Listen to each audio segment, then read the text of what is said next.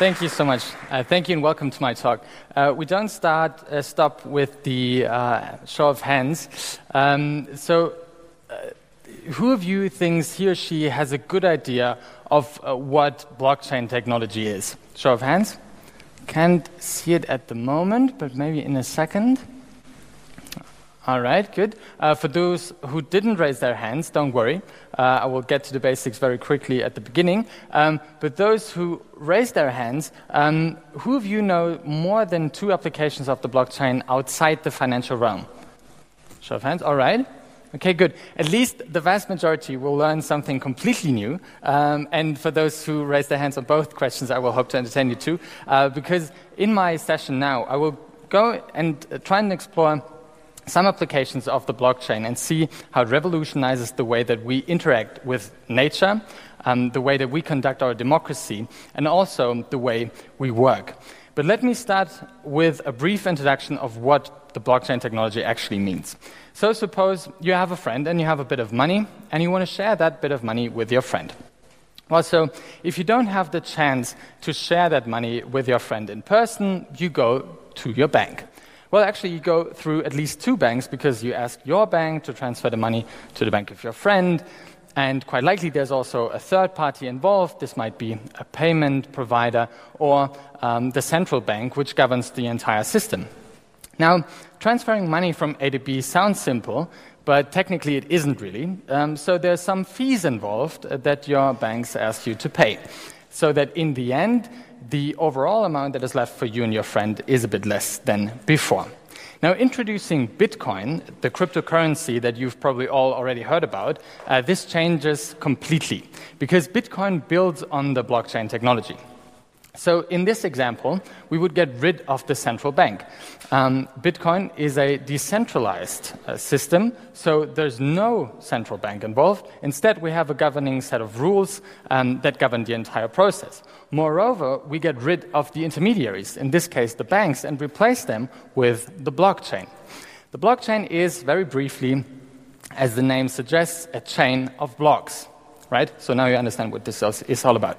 Um, no, so it's a chain of blocks, and each block represents a transaction. So uh, you can imagine it in a way by saying that um, one block represents an information that uh, money was transferred from A to B, um, and so you're now the rightful owner of that, uh, of that money. And um, um, the beauty about the blockchain is that it is a decentralized system.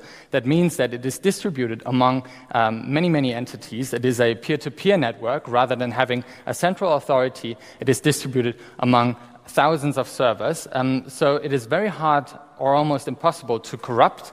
Um, and this also means that even if some servers uh, and uh, computers go down, the st- system is still running and um, you can't get it down so quickly.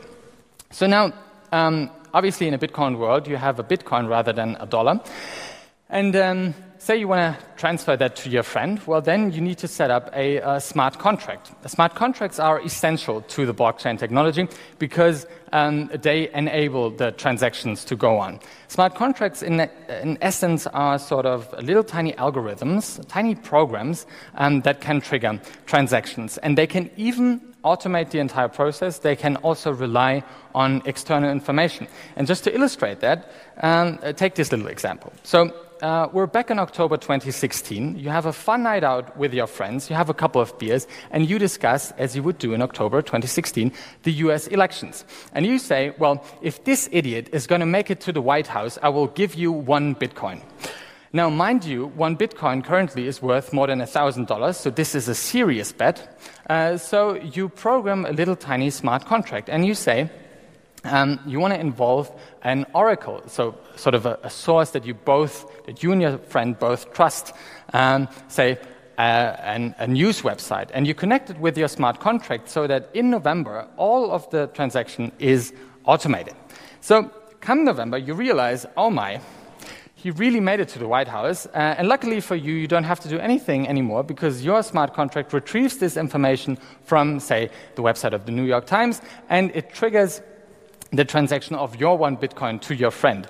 In doing so, it creates a new block to the blockchain, which gets added to the entire chain.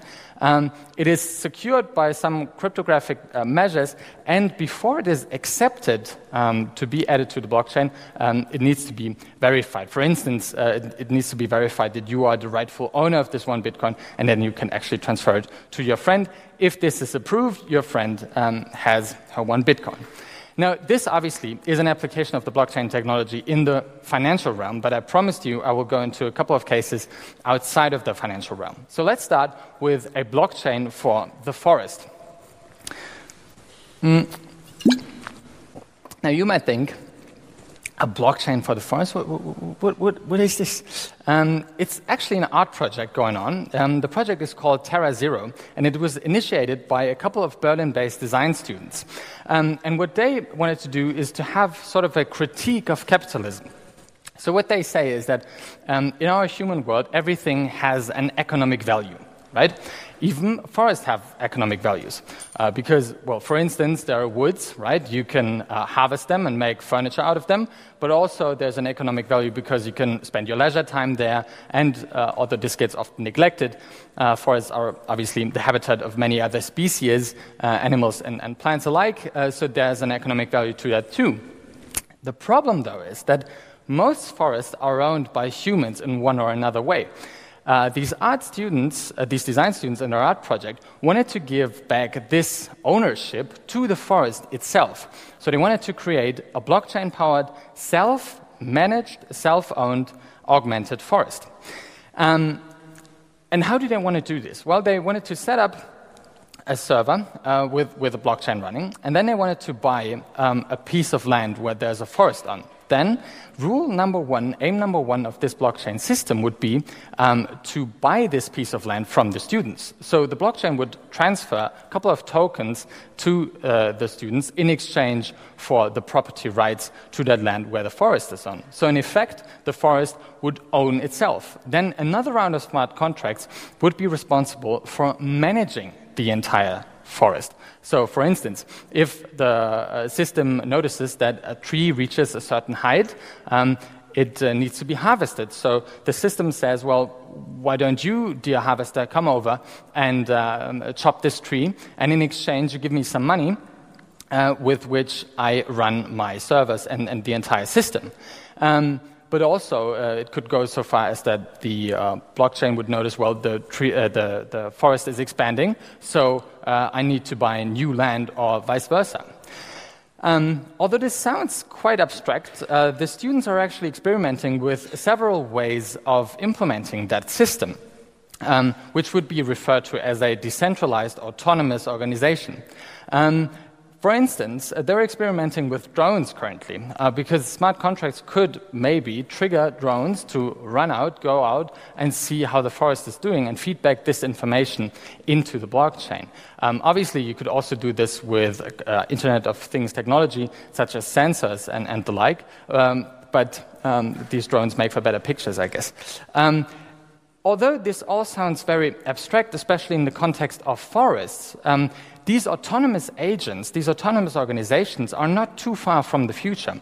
Think of it in terms of Uber or Waymo um, that uh, recently started their real life tests with self driving cars, right? Um, out in a desert in Arizona, well, actually in Phoenix, which is less of a desert, but still, they started uh, real tests uh, running these self driving cars uh, so that you can download the app, um, you can order a taxi to come right to your doorstep and take you from A to B. Now, these self driving cars are obviously owned by large conglomerates, but you could also think, also think about this in a way that these autonomous agents um, run the cars for themselves maybe with a tiny little profit so they can uh, cover their maintenance costs and so on. Um, but this was, uh, would obviously also be an application for uh, blockchain technology. Now, getting back to Terra Zero, um, at the FZI Research Center where I'm working, we're partnering with a couple of other um, research institutes throughout Germany uh, to start a research project later this year, hopefully, um, where we want to involve the interested public and experts in creating such a system with us. Uh, that means we wanted to have uh, both an online and an offline participation uh, where we invite people to come and uh, share their thoughts on this system with us and create, in effect, the smart contracts and the rules behind the system. Because obviously, you could have quite, quite a few conflicts going on there. For instance, um, you might have uh, people that would like to make a lot of profits out of the woods, others maybe would just like to enjoy the nature. Um, but anyway, and, and, so we're starting a participation process hopefully later this year, and participation is my cue for the next uh, big application of blockchain technology, which is in the realm of democracy. Now, we all know democracy has its flaws. Um, we saw this picture before. Um, it can sometimes lead to undesirable outcomes to some extent. Um, because, for one, there's a misalignment of incentives, right? Um, politicians, they have a main priority on getting re-elected. Um, and so, in effect, in some campaigns, take Make America Great Again as an example, uh, they come up with bogus claims, right, uh, that can hardly be verified, um, and that have only one goal, which is to, to get them elected. On the other hand, too, you have an electorate which uh, has little incentive to actually prove all of the uh, claims that politicians make, um, to even go to the ballot, um, because uh, they're only you know, marginally affected by most policies. So, one solution to this problem uh, would be to implement prediction markets. Prediction markets function just like normal stock markets. Um, you trade on future events. Um, but here it's obviously on uh, political events, for instance. Uh, so, take the French elections um, from yesterday. Uh, you would have two stocks, right? Uh, one on Emmanuel Macron, the other one on Marine Le Pen. Uh, now, if you want to trade on this prediction market, you might be very confident and say, well, I'm quite sure that Emmanuel Macron will win this election. Uh, so you put $50 on his stock, uh, and come the election day, um, you get $100 back because he actually won the election. And so these are the basics of, of, prediction markets. You have a future event that you can actually trade on, and as soon as this future event happens, you can base the payout on this um, on, on, this basis. Um, now, on prediction markets, as in stock markets, there is price building happening. And uh, this price building um, represents the likelihood, to some extent, um, that this future event will happen. The numbers you see here are numbers that I took from an actual prediction market that is run by colleagues of mine at the Karlsruhe Institute of Technology in cooperation with Frankfurter Allgemeine Zeitung, which is a large um, German newspaper. And um, these numbers here are from Friday. And uh, as you can see, these are very close to the final results. Although there are only a couple of hundred users trading on this prediction market, they're very accurate. And this is within a 2% margin error. Uh, so this is quite, uh, quite good. Now, you might ask yourself, well, this is all well and fine, but how do we improve democracy based on a system like this? Well, you can think also about um, having prediction markets on um, single bills on single laws that should be implemented or not. Take road charges as an example. Um, ever since their inception, you could drive for free on the German Autobahn. Um, but now there's a secretary uh, who proposed well, it's unfair that Germans have to pay uh, road charges when they go abroad. Um, so uh, we should implement road charges. Um, okay, fine. You can uh, have a prediction market on this. Um, in this case, you would have uh, two stocks one uh, that is pro implementation of these road charges, the other one against. Um, and then you would have people trading uh, on this market, and they might uh, share their information. They might say, as the secretary did, um, well, this implementation would bring the German state some 500 million euros. Sounds good, right? I mean, he didn't provide uh, much more information about how he calculated that, but uh, sounds good. Uh, although, in contrast to that, the German uh, Automobile Club engaged a very well known professor to also conduct an analysis of this law, and he came up with quite a different number. He said um, this law will cost the German state some 250 million euros just in a year. So you could have a prediction market, uh, a prediction market trading on the outcomes here too, and you could set um, a year as a scope for, um, uh, for, for, the trading. So, um, in, uh, in effect, maybe uh, you would end up not implementing uh, this law. And um, you could apply the same principles also on presidential candidates as well. Um, you could say uh, which candidate will most likely bring us in, say, four or five years, an increase in GDP. Um, there's also a proposal by a famous computer scientist by the name of Ralph Merkle, who said uh, that uh, you could implement a, um, a measure called the Collective Welfare Index, where you ask each and every citizen uh, once a year for five consecutive years, um, how are you feeling, right? Uh, and have them state that in an interval between zero and one, and then you measure how this collective welfare index either increases or decreases within the term of this candidate. And in effect, you would have uh, quite different incentives for both the electorate as well as the candidates, and uh, maybe democracy could change for the better. Uh, using blockchain as the backbone of, of such a system would also enable you to do this in a much more secure and incorruptible way. Again, you might wonder well, how can I apply this? Um, how, how, can blockchain change uh, my life uh, and can have a direct impact? Well, my last application is in the realm uh, of, of, work and might affect uh, you right at your, uh, right at your desktop. Um, there's a famous quote going around um, by the CEO of Zappos. For those who don't know what Zappos is, it's basically Zalando, but Zalando obviously is the copycat. Um, and um, uh, that CEO said, uh, when cities double in size, uh, their innovative capabilities grow by about 15%. Um, however, when organizations double in size, they rarely increase uh, their innovative capabilities. And this, he claims, and many others too, is due to hierarchical structures, um, because they take away quite a bit of innovative capabilities. One solution to this might be to implement a system that pairs the concept of holacracy with the blockchain technology. In effect, you come out with a thing called liquid holacracy. Um, only very few companies actually implemented a system like this, but one of them is uh, the infamous uh, consensus systems, which is also responsible for large development parts of Ethereum. Well, what they do is um, they get together uh, at the beginning of their, of their company and uh, said, all right, let's agree on a set of governing rules again, right? Um, and they agreed to have dynamic roles rather than, you know, uh, stiff hierarchies. And uh, they also agreed to have a distributed system of authority rather than a delegated authority. And then, and this is the interesting thing, whenever a new project comes, uh, they don't assign it directly to one or two employees, but rather they share information on these projects, right? Usually would have a boss going around saying, all right, we have this new project, please, employee A and employee B, would you do that?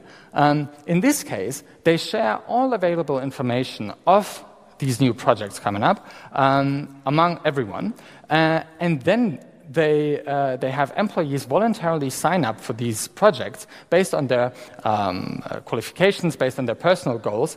And um, as they're uh, a company that deals a lot with blockchain technology, they decide on responsibilities, on compensation, and how they want to approach this project, and they program everything of this in, uh, in the form of smart contracts, and they put it up uh, on, on, on the blockchain. And in effect, you have self enforcing rules and an automated process. Um, also, um, the employees have a stake in each and every project, and overall, they have a stake in the entire company, so that um, they prosper when each, every, each and every pro project prospers, and they also benefit from a better uh, overall performance. Now, let me end on a cautionary note, though. Um, most of these applications can, in theory, be realized using relational uh, that is normal databases, right? Uh, blockchain is to some extent, of course, also a hype.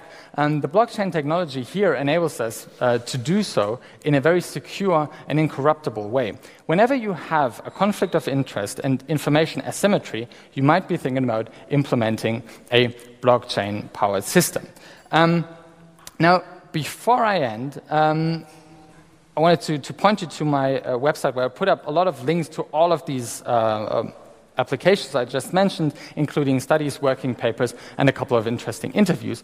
Um, if we still have a couple of minutes, I think we do, um, I might be up for, uh, for a couple of questions, but thank you so far. Um,